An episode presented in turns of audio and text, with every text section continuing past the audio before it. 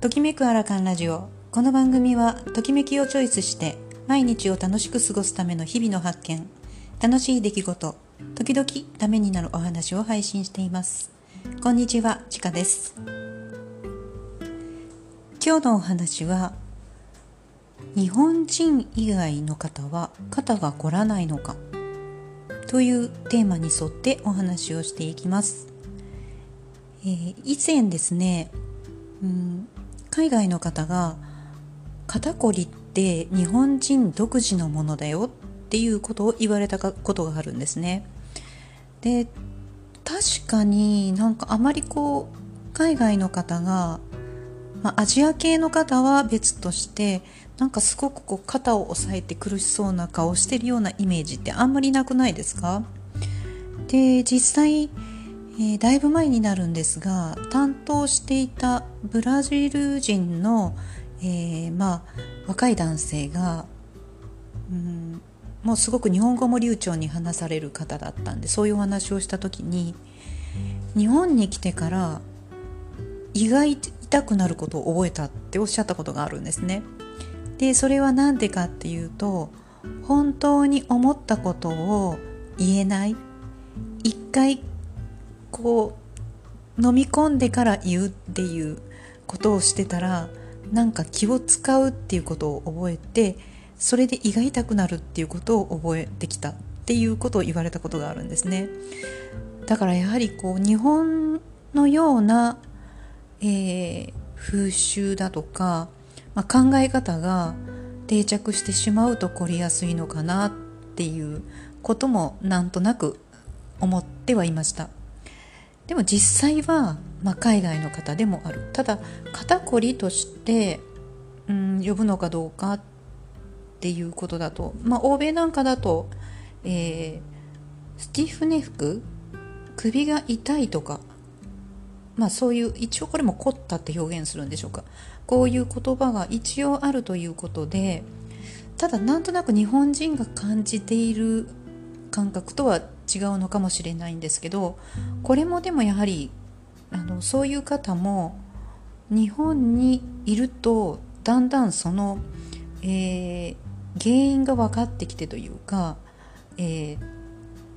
ー、それを一回知ってしまうと感じるっ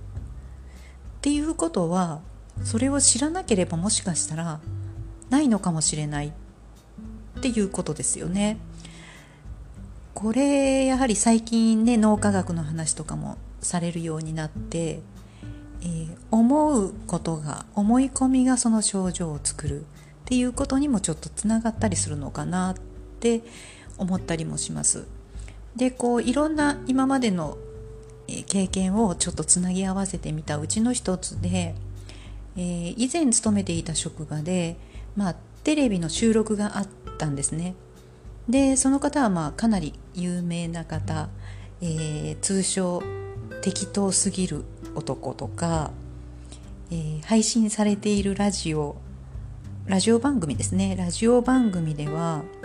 毎日がパラダイスっていう題がつくぐらい本当にこうまあ、ポジティブな方だと思うんですけれどもその方の、まあ、マッサージをさせていただいたことがあってで